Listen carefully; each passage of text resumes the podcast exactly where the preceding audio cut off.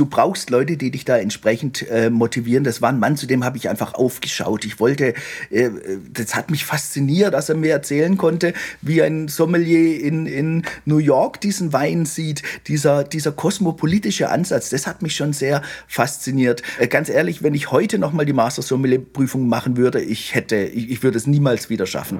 Anni, kommst du? Komme, komme! Kann losgehen. You Never Drink Alone, der Roadtrip quer durch Deutschland. Begebt euch mit Hobby-Weinliebhaberin Anni und Winzerin Juliane von Juwelweine auf eine Reise durch die deutsche Weinkultur. Wir wollen Wein nicht nur trinken, sondern für euch erlebbar machen. Es wird mit Alpakas gewandert und der kleinste Weinberg des Nordens gepflanzt. Mit unerwarteten Gästen, persönlichen Geschichten und genialen Tipps für deine nächste Winecation vor der Haustür. Hoch die Gläser und viel Spaß mit Jule und Anni. Cheers. Hallo und herzlich willkommen zu einer neuen Folge YNDA. You Never Drink Alone, der Podcast, bei dem Bekannte zu Freunden werden. Äh, wir haben wieder einen Bekannten da, der hoffentlich jetzt unser Freund geworden ist, und das ist der liebe Frank Kemmer. Frank Kemmer ist Master Sommelier. Von Master Sommeliers gibt es nur sechs Stück in Deutschland. Weltweit übrigens nur 269. Und wir haben uns gefragt, was macht eigentlich so ein Sommelier den ganzen Tag? Trinken die wirklich jeden Tag Wein? Was ist so deren Job? Wie muss man sich deren Arbeitsalltag vorstellen? Und was muss man überhaupt dafür tun? Und warum ist das so schwer, Sommelier bzw. Master Sommelier zu werden? So, und wer jetzt denkt, ach, das wird doch ein hochgestochener Talk über äh, verschiedene Geschmacksnuancen bei Wein. Nein, Frank Kemmer, ich kenne jetzt die anderen fünf Master Sommeliers nicht in Deutschland, aber ich lehne mich mal ganz weit aus dem Fenster und behaupte, er ist vielleicht sogar der witzigste und unterhaltsamste von ihnen, denn er ist super sympathisch und total witzig. Das werdet ihr gleich im Gespräch merken. Ähm, wir haben auch mit ihm darüber gesprochen, was man sich denn von so einem Sommelier als Laie, als Hobbyweintrinkerin vielleicht abgucken kann und ähm, wie man vielleicht auch so seinen eigenen Geschmack besser versteht und schärfen kann. Und wir haben uns gemeinsam zu dritt an unser aller, allererstes Glas Wein erinnert. Ja, diese Geschichte ist ein bisschen dubios bei dem einen oder anderen, vielleicht auch ein bisschen persönlich, aber dazu müsst ihr jetzt das, äh, in das Gespräch reinhören. Ich wünsche euch ganz viel Spaß dabei. Und wenn euch YNDA gefällt, dann freuen wir uns natürlich sehr, wenn ihr die Idee dieses Podcasts mit euren Freunden und Freundinnen teilt und ja, eventuell uns in eurer Instagram-Story verlinkt. Es reicht aber auch vollkommen, wenn ihr euch das mündlich weiterempfehlt. Wir würden gerne noch eine dritte Staffel machen, deswegen ein kleiner Appell an dieser Stelle. Wir reposten das auch super gerne. Ja, Frank, wir sind total äh, glücklich, dich hier für ein Interview verhaften zu können. Ähm, über das Thema, über das wir heute sprechen wollen, haben wir noch gar nicht gesprochen. Ja, Und, es ist ganz ähm, spannend. Ne, ne? Ähm, ich habe tatsächlich schon mal privat so einige Fragen äh, nach boah, ich glaube, ein bis zwei Flaschen Wein. Äh, in Hamburg äh, hatte ich mal einen Sommelier zwischen den Fingern und habe den ein bisschen gelöchert. Deswegen war das gar nicht so schwer, ähm, jetzt hier so ein paar Fragen an dich aufzuschreiben. Äh, Julio und ich, wir würden uns einfach so ein bisschen die Bälle hin und her werfen, ne? was, was wen gerade am meisten interessiert. Aber wir sind natürlich vorbereitet und wollen alles wissen über den Beruf des Sommeliers.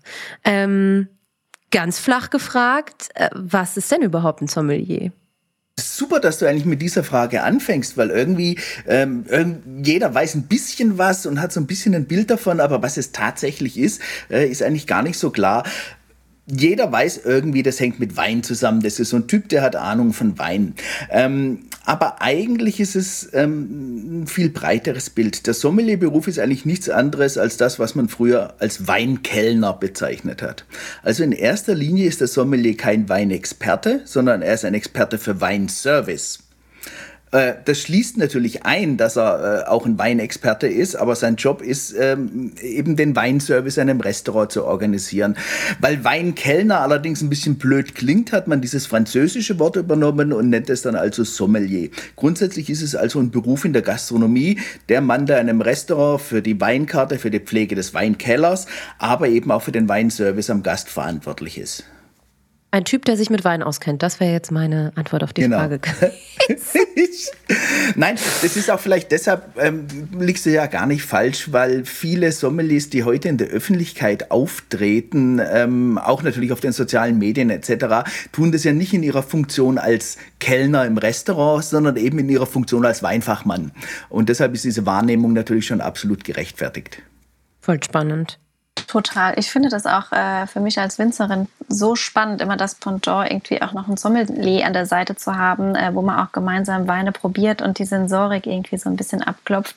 Deshalb, ähm, Frank, wie wird man denn grundsätzlich Sommelier oder macht man da eine Ausbildung? Bei mich fragen ja immer ganz viele, ach krass, Jule, Weinbau, das kann man sogar studieren. ähm, deshalb, wie, wie wird man Sommelier? Wie läuft da der Ausbildungsweg ab? Ja, ähm tatsächlich musst du zuerst mal eine Grundausbildung in einem gastronomischen Beruf haben, idealerweise als Restaurantfachmann. Ähm, damit du eben diese, dieses, dieses Handwerkszeug der Gastronomie an sich hast, damit du einen Teller gerade austragen kannst und ein Glas äh, richtig einsetzen kannst. Und dann kannst du in Deutschland äh, da noch eine zusätzliche Ausbildung drauf machen und da gibt es zwei Wege. Entweder äh, über die IHKs, die bieten den IHK-geprüften Sommelier an. Gibt es an einigen Standorten mittlerweile. Koblenz ist sehr erfolgreich, München ist sehr erfolgreich, eine Schule, wo ich auch selber unterrichte. Ähm, das läuft berufsbegleitend, so wie das ja eigentlich üblich ist bei IHK-Ausbildungen. Äh, deshalb ein sehr, sehr erfolgreiches Modell. Ähm, das andere Modell ist das staatlich geprüfte Sommelier. Klingt cool, gell? Bei uns muss ja immer alles staatlich geprüft sein. Staatlich geprüfter Sommelier, das macht das die ist total Hotel deutsch. Deutsch, gell? Das macht die Hotelfachschule Heidelberg. Äh, und das ist ein Jahr Präsenzunterricht. Aber bei beiden ist immer die Voraussetzung, dass man zuerst mal eine Ausbildung als äh, Kellner in der Gastronomie hat, dass man einfach das grundlegende Handwerkszeug hat. Okay, warte, ich muss jetzt nochmal nachbohren. Das heißt, es gibt auch nur zwei Ausbildungsstellen praktisch in Deutschland? Nee, ähm, wie gesagt, die IHK-Ausbildung wird an vielen verschiedenen Standorten gemacht. Die größten sind Koblenz und München, aber auch hier in Stuttgart, in Würzburg, da gibt es einige Schulen. Wie viele Sommeliers gibt es so in Deutschland?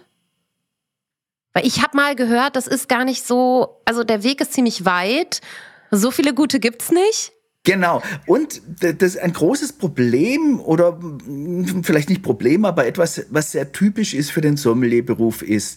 Ähm, die Leute machen ihre Ausbildung, arbeiten dann eine gewisse Zeit in der Gastronomie und werden dann relativ schnell von anderen Branchen abgeworben. Es gibt also heute viele Sommeliers, die gar nicht mehr als Weinkellner arbeiten, sondern dann in den Weinhandel beispielsweise gegangen sind, weil sie dort natürlich mit ihrer Serviceorientierung einerseits und mit ihrem Fachwissen über Wein andererseits auch sehr gefragt sind. Deshalb muss man eigentlich immer fragen, wenn du sagst, wie viele Sommeliers gibt es eigentlich, äh, dann musst du eigentlich immer fragen, wie viele von denen arbeiten tatsächlich noch als Sommelier. Und bei mir ist es ja auch genauso. Ich habe ja 20 Jahre lang als Sommelier im Restaurant gearbeitet und mache das heute nicht mehr, mache heute andere Tätigkeiten.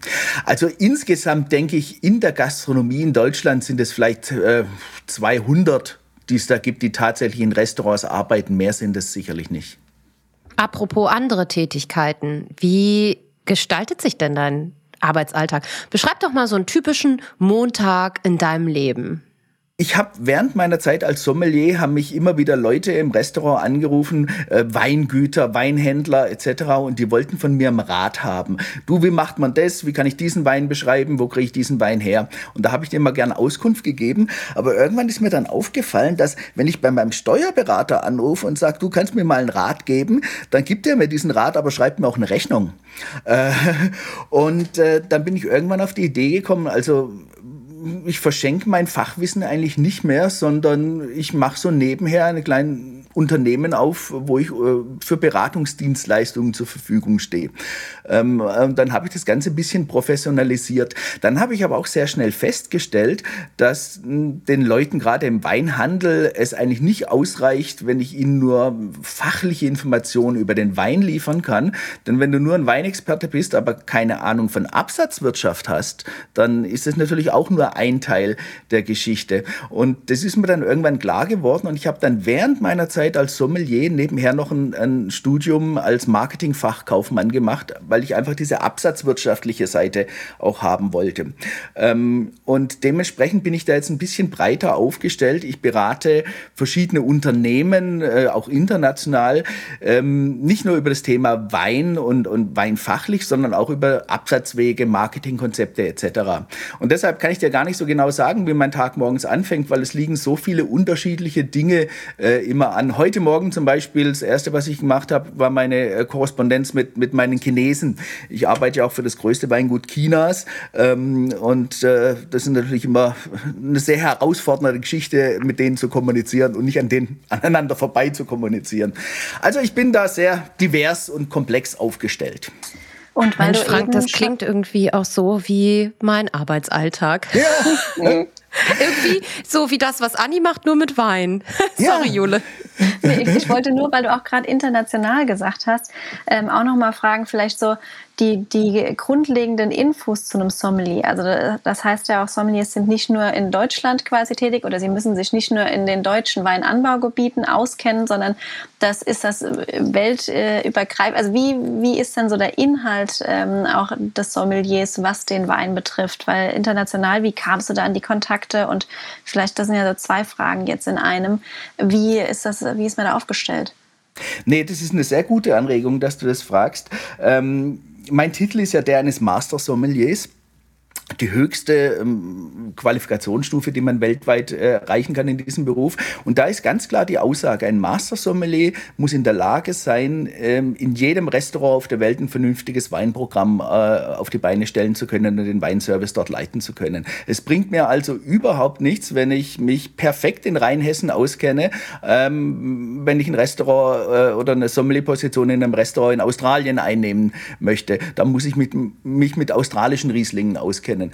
Und deshalb ist schon dieser, dieser globale Ansatz extrem wichtig. Ähm, äh, und, und für einen Master Sommelier stellt man dann tatsächlich auch die, die Anforderung, der muss eigentlich über jeden Wein dieser Welt was Vernünftiges sagen können.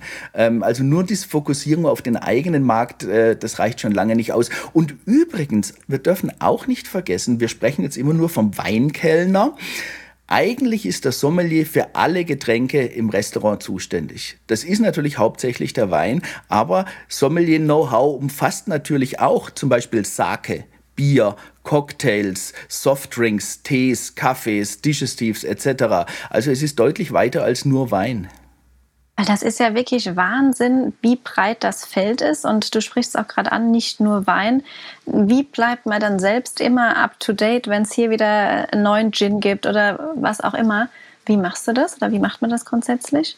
Das ist heute sicherlich viel einfacher, als es, es war, als ich mit dem Job angefangen habe in den ähm, Ende der 80er, Anfang der 90er Jahre, äh, als es noch so etwas wie Internet nicht gab und, und soziale Medien und, und das gab es ja alles nicht. Weißt du, damals hatten wir sowas wie Bücher, aus denen man gelernt hat. Ähm, die Jünger, die Älteren unter uns werden sich vielleicht noch daran erinnern können, dass es sowas mal gab. Nein, die Weinwelt ist deutlich größer geworden in den, den letzten 20, 30 Jahren. Ich kann mich erinnern, als ich angefangen habe als Sommelier, da Weinländer wie Argentinien waren eigentlich noch überhaupt nicht auf der Landkarte.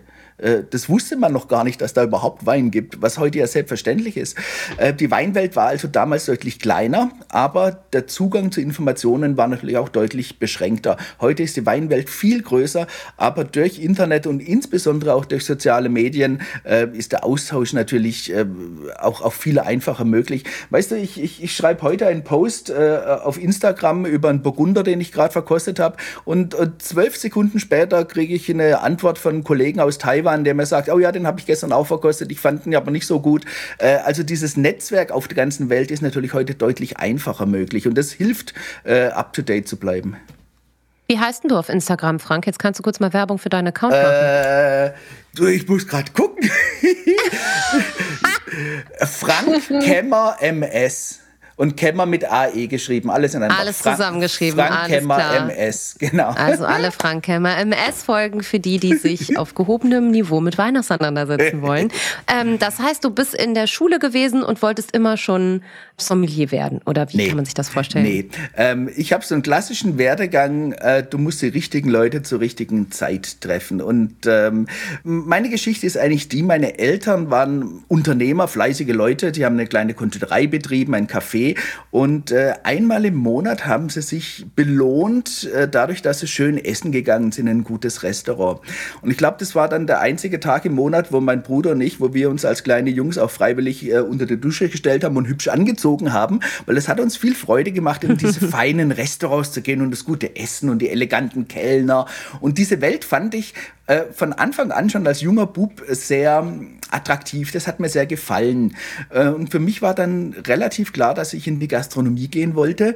Und ich habe das schon mit 16 Jahren dann gemacht. Ich habe mit 16 Jahren eine Lehre begonnen im Wald- und Schlosshotel Friedrichsruhe. Ganz berühmtes äh, Hotel mit einem Restaurant, zwei Michelin-Sterne hier im Hohenloischen in Baden-Württemberg.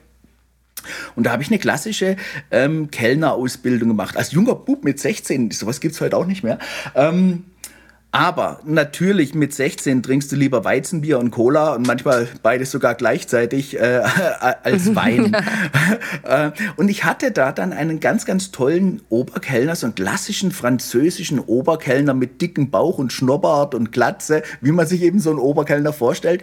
Und der war ziemlich gut darin, uns junge Leute für, für das Thema Wein zu begeistern. Der hat uns dann gesagt, du fahr doch mal an deinem freien Tag ins Elsass, das ist gar nicht so weit, ich mache dir einen Termin beim Weingut, dann kannst du das mal anschauen.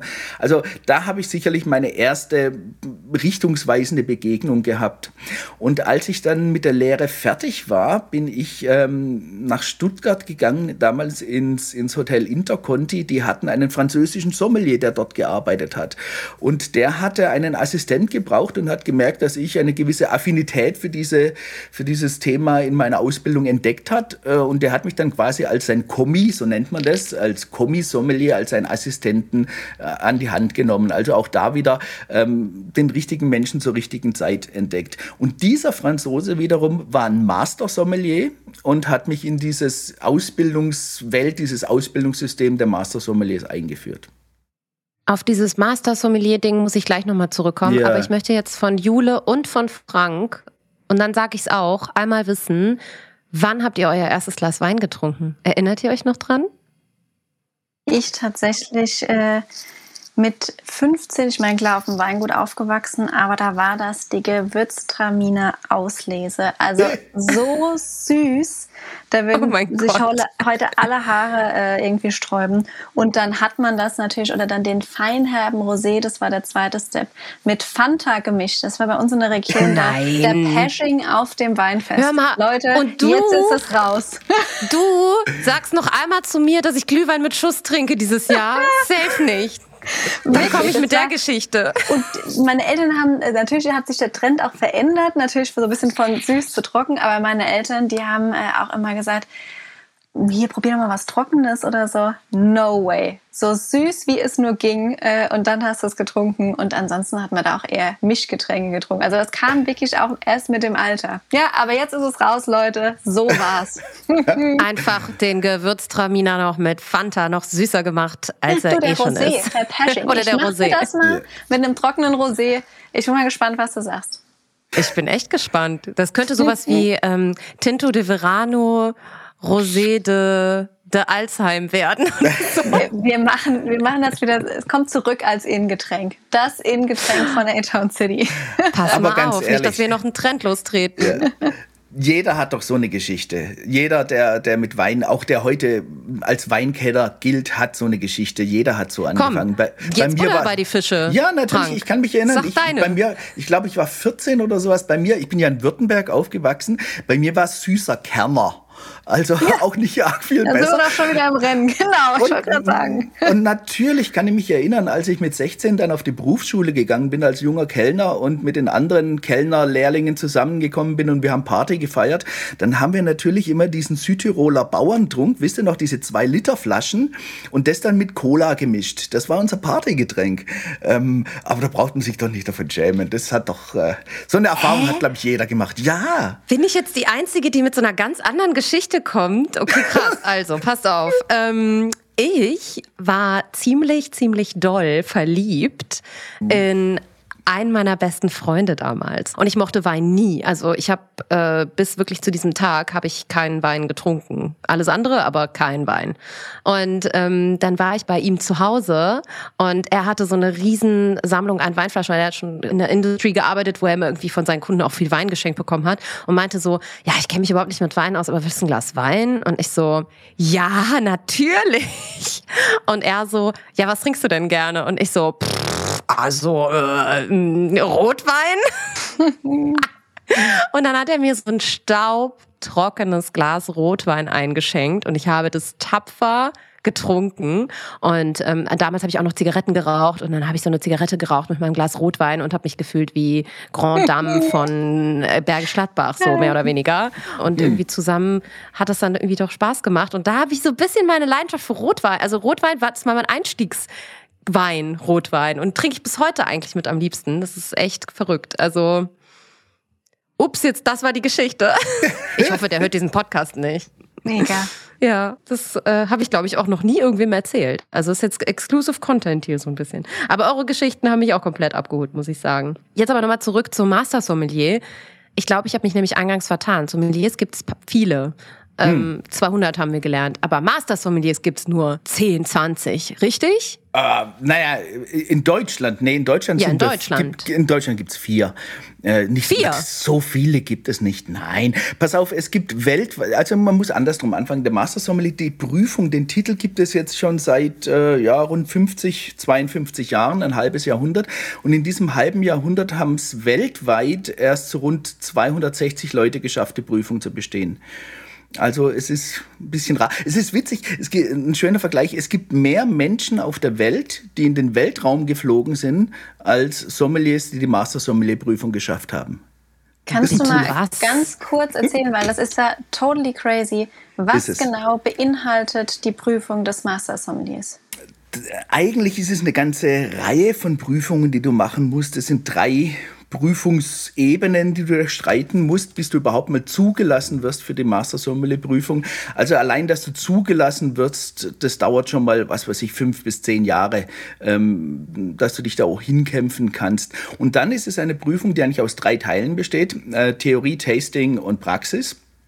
Ähm, Theorie ist, äh, du wirst einfach über Wein und äh, Getränkewissen abgefragt und zwar abgefragt. Also nicht in einem schriftlichen Test, sondern du kommst in einen Raum hinein, da sitzen dann vier, fünf ganz seriöse ältere Herren, alles altes Master-Sommeliers und du nimmst vor denen Platz und dann fragen die dich die Reihe nach über alles Mögliche, über die wildesten Weine auf der Welt, Spirituosen, Cocktails, alles Mögliche und du musst antworten. Und das ist deshalb natürlich so tricky. Ähm, wir kennen das ja alle in einer Prüfungssituation. Du siehst eine Aufgabe und da denkst du, ah, da denke ich mal drüber nach, komme ich nachher nochmal drauf zurück, dann schreibe ich die Antwort hin. Das geht natürlich in einer mündlichen Prüfung nicht. Die Frage kommt und du musst antworten. Äh, das machen die aber ganz bewusst so im Mündlichen, weil der Sommelier kommuniziert ja auch mit seinem Gast nicht schriftlich, sondern er steht am Gast und muss antworten. Also diese, diese sprachliche Fähigkeit, äh, Wissen rüberzubringen, wird da getestet. Und das ist schon ziemlich happig, denn ähm, äh, man muss 75 Prozent der Antworten richtig haben. Ähm, also man darf sich nicht allzu viele Löcher in seinem Wissen äh, erlauben. Ich gebe dir mal ein Beispiel, was da für Fragen kommen. Ähm, ich kann mich noch erinnern, bei mir in der Prüfung war die Frage, nennen Sie alle Gemeinden, die innerhalb der Appellation Sautern liegen? Sautern ist ja ein Ich habe die Frage Süßwein. nicht mal verstanden. Gesundheit. Und ich so, hä? Und Appellation was? also du siehst, es geht schon ziemlich in die Tiefe.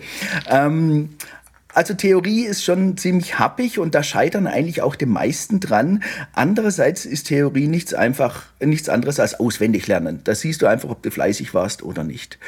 Ähm, und da kommt dann auch zum Tragen, dass ich, was ich eingangs schon gesagt habe, du musst dich gedanklich umstellen. Du musst damit rechnen, ähm, dass ein globaler äh, Blickwinkel angelegt wird. Äh, wenn du ein toller Experte bist für rein hessische Weine, wie ich vorhin gesagt habe, dann nützt dir das vielleicht was in Rheinhessen, aber das nützt dir auf internationaler Ebene relativ wenig, wenn du nicht genauso ein Experte für australische Rieslinge bist.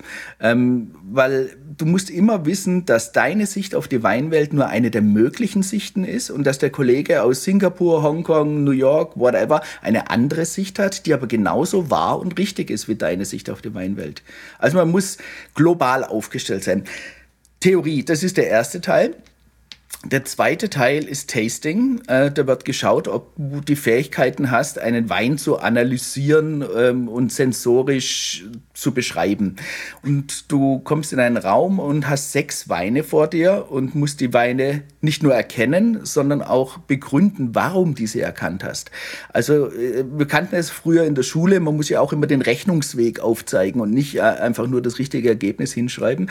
Du musst also äh, in den Wein reinschnuppern, du musst ihn verkosten und dann übrigens auf Englisch ähm, äh, erklären, aha, aufgrund von diesem und diesem Aroma komme ich zu diesem und diesem Schluss. Aufgrund von dieser Säurestruktur komme ich zu diesem Schluss.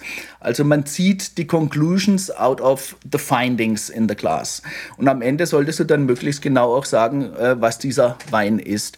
Und auch hier wieder 75 Prozent ist die, die, die Passmark. Also du musst von diesen sechs Weinen ähm, am besten viereinhalb mindestens erkennen. Ähm, das ist auch schon ziemlich tough. Hier spielt natürlich auch ein bisschen noch das Glück mit. Selbst wenn du perfekt vorbereitet bist, äh, brauchst du auch Weine, die dir liegen. Ähm, ist halt immer so in Prüfungen, ein bisschen eine Glückssituation braucht man auch. Und die dritte Prüfungsteil ist dann eben Praxis. Äh, du kommst in ein Restaurant hinein, die Tische sind besetzt, an jedem Tisch sitzen Prüfer und du musst von Tisch zu Tisch gehen und verschiedene Aufgaben, Serviceaufgaben lösen. Ich wollte ähm, gerade sagen, so viel saufen, wie du kannst. Nein, ganz im Gegenteil. Und sie, wer kann am meisten, also, wer verträgt am meisten? Da würde ich bestimmt punkten. das, das wäre meine Disziplin. Nein, es ist ganz interessant und du wirst da tatsächlich vor Herausforderungen gestellt und es passieren viele ähm, unvorhergesehene Dinge, so wie im Restaurant jeden Abend unvorhergesehene Dinge passieren. Ähm, also ich kann mich noch gut erinnern, ich komme ähm, an, an einen Tisch hin und soll Weinservice machen, ganz normal, ist ja harmlos. Weißt du, ich mache die Flasche auf, äh, tu dem Gastgeber einen Probeschluck geben, schenk beim ersten ein, schenk beim zweiten ein.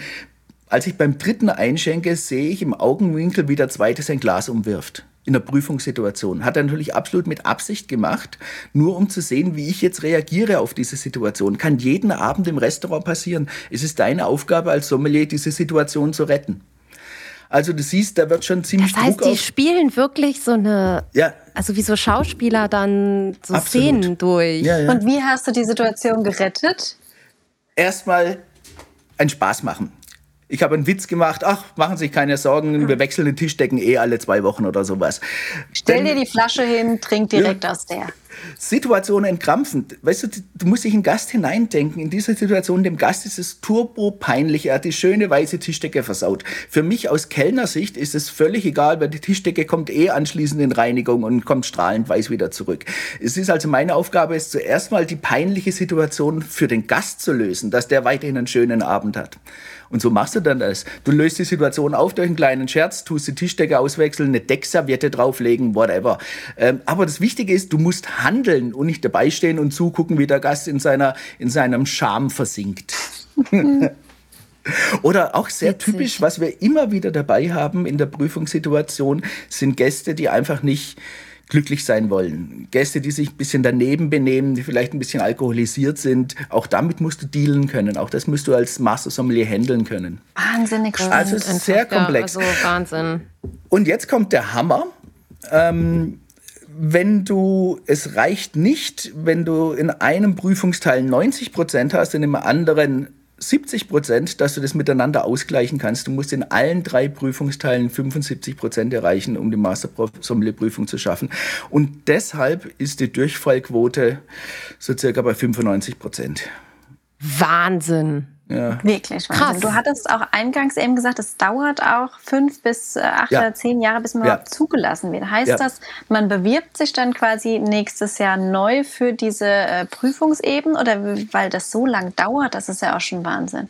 Genau. Es sind ein, drei Prüfungsebenen. Du musst quasi für jede mindestens zwei Jahre studieren. Ähm, deshalb ergibt sich da schon eine gewisse Zeit raus, ja. bis du dann zur Master Sommelier Prüfung zugelassen wirst. Und dann ist es tatsächlich so, wenn du einen dieser drei Teile schaffst und die anderen beiden nicht, dann hast du zwei Jahre Zeit, das nachzuholen. Nach drei Jahren musst du dann aber alle Teile abgeschlossen haben, sonst fällst du wieder auf Null zurück. Es ist also tatsächlich eher ein Marathon als ein Sprint und es passiert durchaus häufig, dass die Leute nach drei Jahren in der Master Sommelier Level wieder auf Null zurückfallen und wieder von vorne anfangen müssen. Es ist äh, schon ein bisschen. Okay, und dann, dann, gibt es irgendwie vier in Deutschland und ihr kennt euch alle untereinander ja, ja, und trefft natürlich. euch einmal im Jahr zum Saufen und äh, habt nein, eine gute Zeit oder wie Master kann man sich das vorstellen? Säuft, ne, ein Master Sommelier säuft natürlich nicht. Tut mir nein, leid, übrigens, ich muss ja provokant fragen, Frank, das ist ja mein Job. Übrigens, der verantwortungsvolle Umgang mit der Droge Alkohol ist natürlich auch ein Teil, was zum Master Sommelier Curriculum dazugehört. Ah. Ähm, äh, äh, es, es so? gibt einen Code of Ethics bei den Master Sommeliers, wie du dich als Master Sommelier auch zu verhalten hast. Und natürlich zählt der Umgang mit Alkohol dazu. Das ist was ganz, ganz Wichtiges. Ähm, äh, übrigens auch, das ist in gerade angelsächsischen Ländern sehr, sehr wichtig, äh, der Umgang, wie du als Kellner gegenüber alkoholisierten ähm, Gästen ähm, arbeitest. Es ist ja in vielen ja. Ländern sogar eine Ordnungswidrigkeit, eine Straftat, einem alkoholisierten Gast weiterhin Alkohol auszuschenken. Also solche Dinge muss man alles auch wissen. Es ist nicht nur Fun und äh, Wein trinken und Wein saufen. Es ist schon ein bisschen komplexer. Sehr interessant. Abschlussfrage, Frank, vielleicht an der Stelle.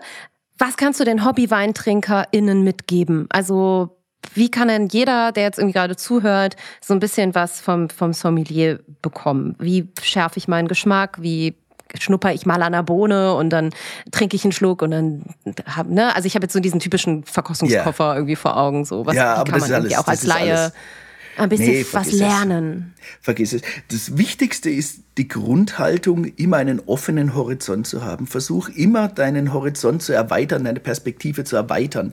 Weißt du, so viele Leute, die im Wein anfangen, stellen dann irgendwann fest, sie mögen den Grauburgunder von der Jule aus Rheinhessen. Und dann trinken sie nur noch Grauburgunder aus Rheinhessen. Das ist ja auch schön und Das wäre gut für Jule so, ne? Genau. Aber es ist unglaublich wichtig, immer offen und neugierig zu bleiben und, und mit offenen Sinnen an den Wein ranzugehen. Weißt du, wenn wir einen Grauburgunder aus Rheinhessen haben, dann mögen wir den schon weil wir die Verkostungserfahrung damit haben und weil wir positiv konditioniert sind auf das. Wenn wir jetzt einen Grauburgunder aus Rumänien eingeschenkt bekommen, dann sind wir vielleicht ein bisschen negativ konditioniert, weil wir da nicht so gute Erfahrungen damit haben. Aber es ist wichtig, auch an diesen Wein offen ranzugehen. Ähm, äh, weil sonst wirst du immer irgendwo in deiner Bubble drin bleiben und dich nicht fortentwickeln. Und übrigens auch vom Geschmack her.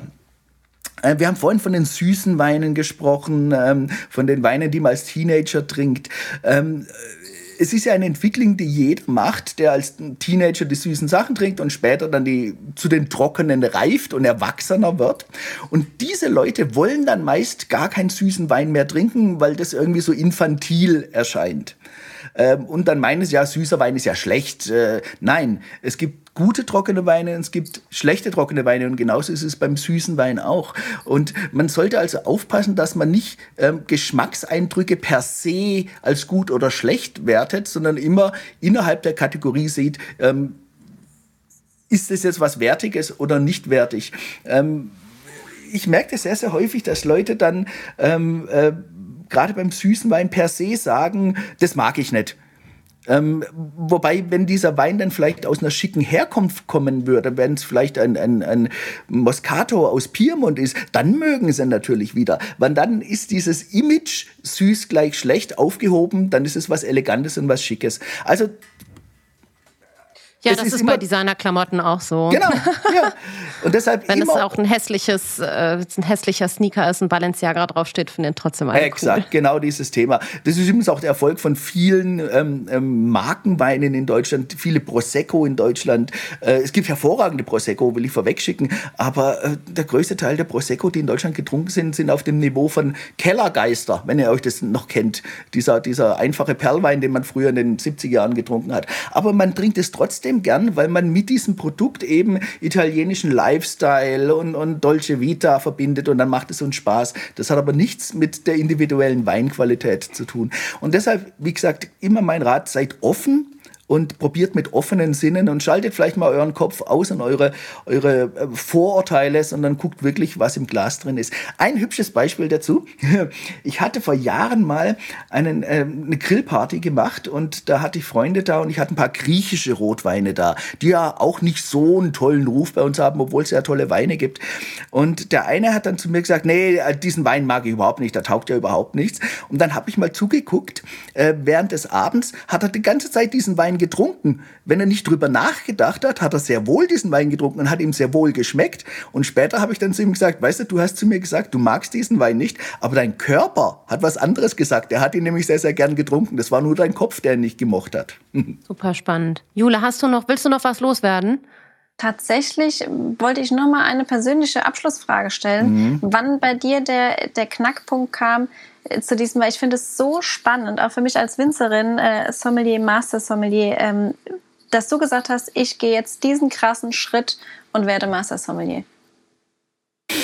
Wo das herkommt. Wolltest du das, das schon immer als Jugendlicher? Nee, das war ganz klar dieser französische Sommelier, bei dem ich gearbeitet habe, der hat mich angefixt. Du brauchst Leute, die dich da entsprechend äh, motivieren. Das war ein Mann, zu dem habe ich einfach aufgeschaut. Ich wollte, äh, das hat mich fasziniert, so wie es heute vielleicht viele andere Leute fasziniert, äh, wie ich das mache. Der kannte sich in der ganzen Weinwelt aus und, und, und auch damals schon ähm, dieser Aspekt, dass er diesen internationalen Blick hatte, dass er Freunde und Kollegen auf der ganzen Welt hatte und dass er mir erzählen konnte, wie ein Sommelier in, in New York diesen Wein sieht, dieser, dieser kosmopolitische Ansatz, das hat mich schon sehr fasziniert. Und damals, ich war 21, als ich ihn kennengelernt habe, das war schon ein, ein Punkt, der mich angefixt hat. Und es ist übrigens auch gut so, dass ich damals so jung war, weil du brauchst äh, die Lebenszeit und den, den Drive und die Kraft der Jugend, um diesen Weg gehen zu können. Äh, ganz ehrlich, wenn ich heute noch mal die Master Sommelier Prüfung machen würde, ich hätte, ich, ich würde es niemals wieder schaffen. Äh, man braucht einfach diese jugendliche Ungestümheit, um, um diesen Weg gehen zu können. Ja, nee, Wahnsinn. Also ich finde das Thema einfach äh, so, so spannend. Deshalb hm. Vielen Dank äh, für diese aufschlussreichen äh, Antworten, für dieses aufschlussreiche Gespräch. Das hat mir große Freude bereitet.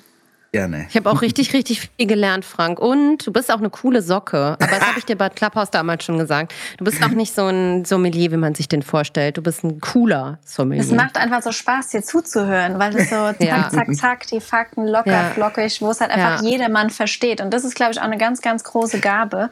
Anni, das sagst du auch immer bitte einmal auch so erklären, dass es jemand versteht, der äh, nicht auf dem Weingut aufgewachsen ist. Ne? Ich muss noch was fragen. Ich muss noch was fragen. Ich habe die Frage nämlich als gerade äh, kurz vor der ganzen Aufnahme noch mal notiert und das muss ich noch loswerden. Sorry, ähm, weil das. Äh, ich hatte letztens eine E-Mail im Postfach und es ging um ein Unternehmen, was ähm, Wein als Geldanlage sozusagen verwaltet für dich dann. Also du kannst sozusagen ja. Geld in Wein ja. investieren. Und jetzt habe ich weiß niemanden, wen ich besser fragen könnte, außer dich, Frank. Deswegen habe ich mir die Frage unbedingt noch notiert. Ja. Lohnt sich das? Hast du selber Wein, den du einlagerst als Geldanlage oder ist das irgendwie was, was man machen sollte vielleicht mal? Nein, außer du willst es wirklich, du bist wirklich ein Profi drin. Ähm, tatsächlich, das gibt es. Es gibt sogar Fonds, wo du investieren kannst. Ähm, die großen Spitzenweine dieser Welt, die großen Bordeaux, diese, diese Lafittes dieser Welt werden tatsächlich wie Blutchips gehandelt auf dem Versteigerungsmarkt. Und da gibt es sogar Aktien oder wie Aktienindize, so sagt man, glaube ich, Aktienindexe, ähm, wo man dann sehen kann, wie sich gerade der Preis von deinem 82er Lafitte Rothschild entwickelt Geld. Und äh, tatsächlich brauchst du den Wein gar nicht dinglich im Keller haben, sondern du kannst Anteile an einem Keller kaufen, wo dieser Wein drin ist. Es ist ein, ein ganz seltsames äh, äh System. Ähm, ja, damit kann man Geld verdienen, teilweise sogar sehr viel. Gerade die großen Bordeaux, in letzter Zeit auch die großen Burgunder in Frankreich haben äh, absurde Wertsteigerungen ähm, äh, durchlaufend. Ähm, aber es lohnt sich wirklich nur, wenn du da ganz speziell drin bist und dich wirklich gut auskennst. Und, und jetzt kommt dieses große Aber dazu, für mich ist das äh, rein, rein äh, von meiner Philosophie, von meiner Liebe zum Wein undenkbar, Wein als Spekulationsobjekt zu sehen. Das, das geht bei mir irgendwie nicht, nicht runter. Wein ist Genussmittel und es soll Freude machen und es als Handelsobjekt zu sehen, äh, kriege ich nicht hin. Deshalb nein, ich habe keinen Wein im Keller, der, der ähm, ich habe viele Weine im Keller, die sehr große Wertsteigerungen erfahren hat, gerade aus Burgund. Ähm, aber die habe ich im Keller, um sie dann mit großem Genuss mit meinen Freunden, mit meiner Frau zu trinken, aber nicht zum Weiterverkaufen. Mache ich nicht. Finde ich cool. Mhm. Finde ich cool. Ich muss mir das nochmal überlegen. Das ist eben Frank. Ganz klare Meinung. Super. Sorry, dass ich da nochmal reingegrätscht bin, aber das fand ich total interessant, weil das so irgendwie top aktuell in meinem E-Mail-Postfach schlummerte. Ja, mhm. Tausend Dank, Frank. Ich hoffe, Gerne. das ist nicht das letzte Mal, dass wir uns gehört haben. Vielleicht laden wir dich nochmal ein, dann ähm, kannst du uns vielleicht nochmal was zu speziellen Sachen was erklären. Und wir freuen uns auf jeden Fall, dass wir den Kontakt haben zu dir und hoffen, dass wir ganz viele Leute vielleicht für diesen Beruf begeistern können, beziehungsweise ja, einfach kurzweilig mal in den Beruf reinschnuppern konnten. Und ähm, ja, over okay. and out, würde ich sagen, Jule, oder? Supi. Danke. Gerne. Auf bald. Tschüssi. Tschüss. Wow, das war richtig spannend. Mir war überhaupt nicht klar, was alles hinter dem Beruf Sommelier steckt und vor allem, wie viel Herzblut und Leidenschaft und Passion ähm, damit einhergehen müssen, damit man diesen unendlich langen Weg bestreiten kann. Das war jetzt erstmal die vorläufige Staffel von YNDA. Wir überlegen uns noch, welche Spezialfolgen wir vielleicht rund um Weihnachten noch einbauen können. Wenn euch das gefällt, was ihr gehört habt, dann freuen wir uns nach wie vor, wenn ihr das über eure sozialen Netzwerke, die euch zur Verfügung stehen, teilen oder wenn ihr das einfach mit euren Freunden beim Weintrinken, beim nächsten Vino, Feierabend-Vino hört. Lasst uns gerne Feedback da. Es hat uns riesen, riesengroßen Spaß gemacht und ähm, ja, ich wünsche euch eine ganz gute Zeit und lasst auch gerne ein paar eurer äh, Bekannten zu Freunden werden beim nächsten Glas Vino.